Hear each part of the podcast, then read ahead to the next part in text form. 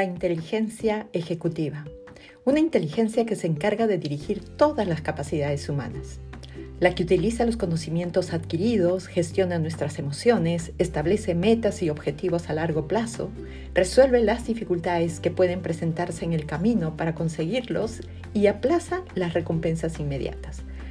Aquella inteligencia que en el TDAH se encuentra afectada.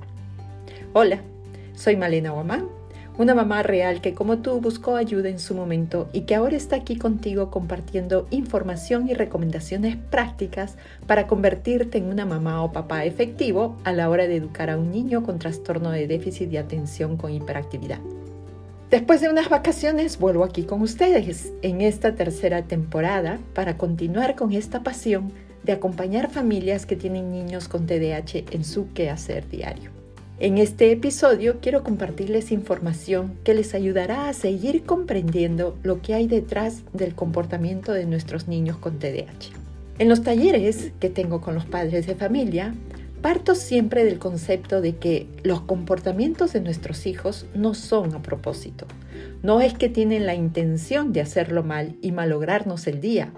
Lo que realmente está sucediendo es que nos están pidiendo ayuda. Saber interpretar ese comportamiento requiere que nosotros como padres tengamos un conocimiento más profundo de lo que sucede en el cerebro de nuestros hijos. Por muchos años, la inteligencia se ha definido como la capacidad para resolver problemas aprovechando la información y aprendiendo de la experiencia. En la vida cotidiana podemos encontrarnos con dos tipos de problemas. Los teóricos que se resuelven cuando tengo el conocimiento, como por ejemplo los problemas matemáticos, una pregunta sobre el significado de una palabra. Y luego tenemos los problemas prácticos, que solo se resuelven cuando ejecuto, es decir, cuando hago las cosas. Por ejemplo, si existe un problema de relación entre dos hermanos, la solución teórica es que se quieran mucho puedan comunicarse, pero ¿lo llevarán a la práctica? Otro problema teórico es que quiero adelgazar y la solución es dieta y ejercicio, pero ¿lo llevaré a la práctica y podré resolverlo? Los problemas prácticos son definitivamente más complejos de resolver, porque para hacerlo es necesario mezclar ideas, emociones, intereses, motivaciones, expectativas y son estos problemas a los que nos enfrentamos con más frecuencia. Por tanto, la inteligencia ya no se definiría solo como aprovechar la información y la experiencia para resolver problemas. A esta definición tendríamos que agregarle la capacidad de dirigir el comportamiento de manera adecuada, aprovechando la información y experiencia adquirida, regulando emociones para lograr los objetivos establecidos. En otras palabras, tener la capacidad de controlar tus acciones, anticipar el futuro, hacer planes, movilizar tus conocimientos, tus emociones y energía para lograr esos objetivos sería un comportamiento inteligente. Y esto es lo que se llama inteligencia ejecutiva. ¿Y por qué se llama ejecutiva? Pues porque involucra operaciones mentales que te ayudan a elegir objetivos, elaborar proyectos y organizar tus acciones para llevarlos a cabo. Es decir, nos pone en movimiento consciente e intencional.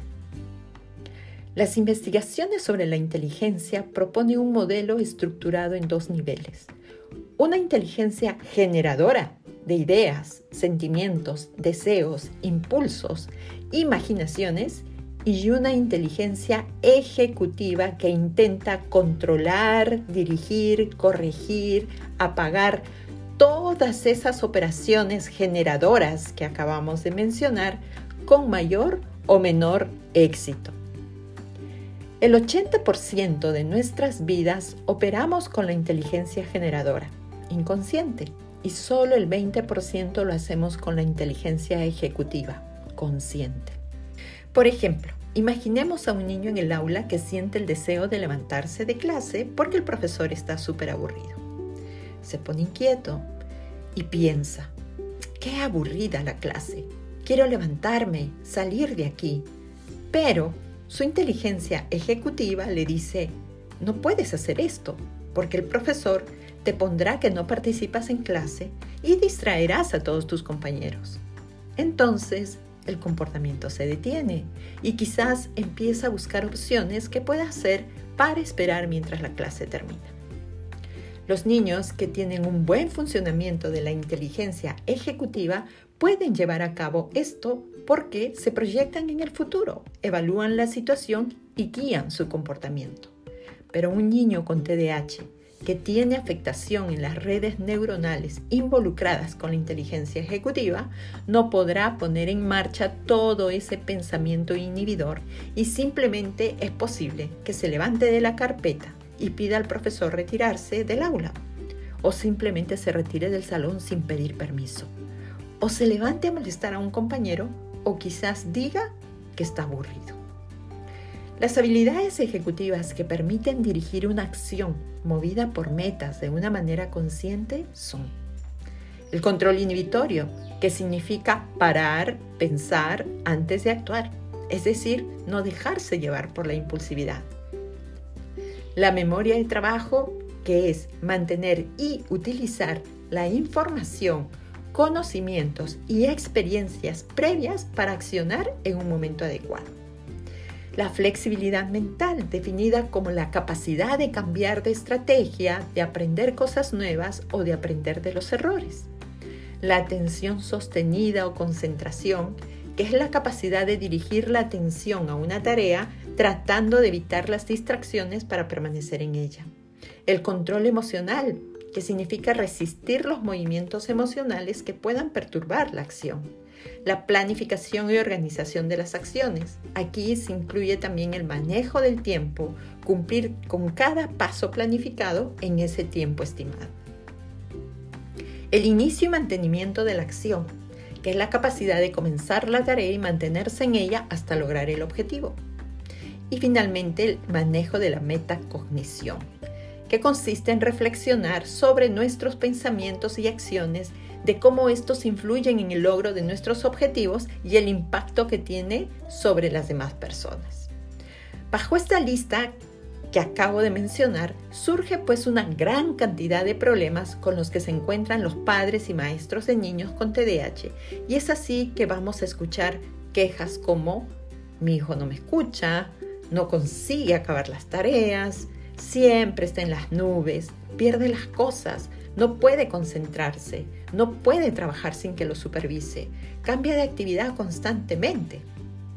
Niños que son desorganizados, impulsivos, con dificultades de concentración, muy emotivos, que eluden el trabajo, hiperactivos, con dificultades de aprendizaje, son niños que tienen problemas con la inteligencia ejecutiva. Y estos son nuestros niños con TDAH. ¿Cómo ayudar?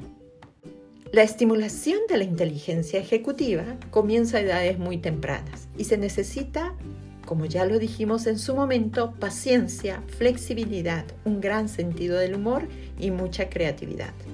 Implica dos grandes objetivos. El primero, enseñar al niño a tener éxito en su vida cotidiana brindando un ambiente protésico.